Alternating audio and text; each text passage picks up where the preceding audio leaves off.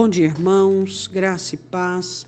Nós louvamos e agradecemos a Deus por todas as obras realizadas em nós por nós. Louvamos e bendizemos o nome do Senhor em todo o tempo, porque Ele é Deus acima de tudo e de todas as coisas. Hoje a nossa meditação é em Êxodo, capítulo 12, a orientação do Senhor sobre a instituição da primeira Páscoa. Êxodo 12, versículo de número 20 diz: Nenhuma coisa levedada comereis, em todas as vossas habitações comereis pães ázimos. Bom, durante a festa da Páscoa, eles, além de tudo aquilo que tinha que observar, eles não podiam comer nenhum pão levedado, nenhum pão que tivesse fermento. É, você sabe que as coisas de Deus elas trazem significados, né?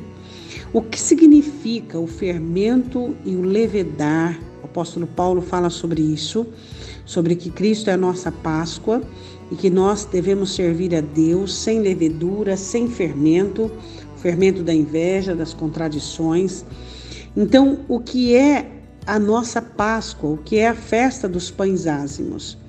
Quanto fermento Satanás coloca no coração das pessoas por meio das suas setas, por meio dos seus dardos inflamados?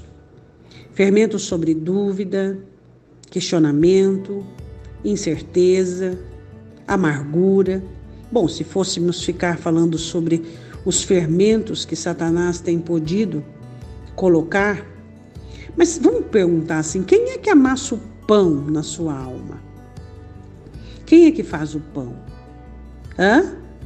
O pão da sua alma não se chama Jesus Cristo? Então, como é que Satanás tem liberdade para colocar fermento dentro da sua alma? Se Jesus é o pão que sustenta a sua alma.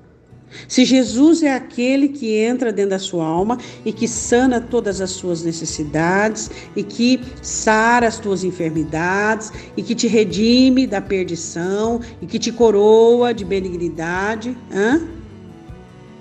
Jesus Cristo é o pão da sua vida, é um pão sem fermento, não tem fermento.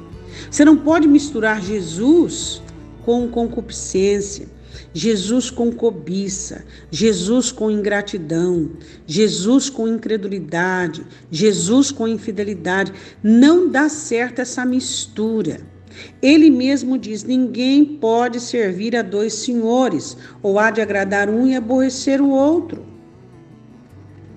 Então, o que nós precisamos entender e compreendermos dentro do nosso coração, dentro da nossa vida, é que temos que atentar para essa situação, temos que atentar para a condição do nosso coração, se estamos recebendo fermento dentro da nossa alma.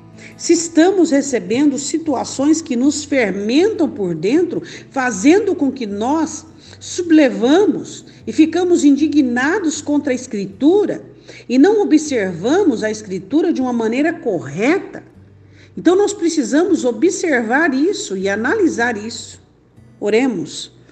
Senhor, definitivamente dizemos não a todo fermento de indignação, de preocupação, de murmuração que vem para abalar a nossa fé que vem para diminuir a nossa comunhão contigo. Nós não vamos aceitar na nossa alma nada que venha retirar a tua presença do centro.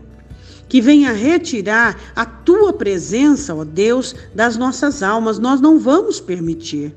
Pai Santo, eu te peço em nome de Jesus Cristo, onde houver agora, no coração dos seus, qualquer tipo de fermento, fermento da angústia, do sofrimento, fermento da incredulidade, o fermento da ansiedade, o fermento do medo, da indignação, o fermento, ó Deus, da raiva, do ódio, da inveja, da cobiça, que o Senhor venha tirar, limpar, lava com sabão celestial, purifica, ó lavandeiro celestial, como a tua palavra diz, limpa os corações que estão debaixo dessa ação maligna de fermentação, onde Satanás provoca essa fermentação para dominar a alma. E quando esse mesmo me, me, nem percebe, ele já está praticando as obras ímpias, as obras dos ímpios. Ó Deus, em nome de Jesus, onde estiver um dardo, onde estiver uma seta maligna, que o Senhor venha desfazer, quebrar e anular. Eu te peço em nome do Senhor Jesus. Amém? Identifique os fermentos, confesse-os e não permita. Não permita autocomiseração, vitimização. Não permita o empobrecimento da sua alma, não faça isso. Um ótimo dia, Deus te abençoe, em nome de Jesus.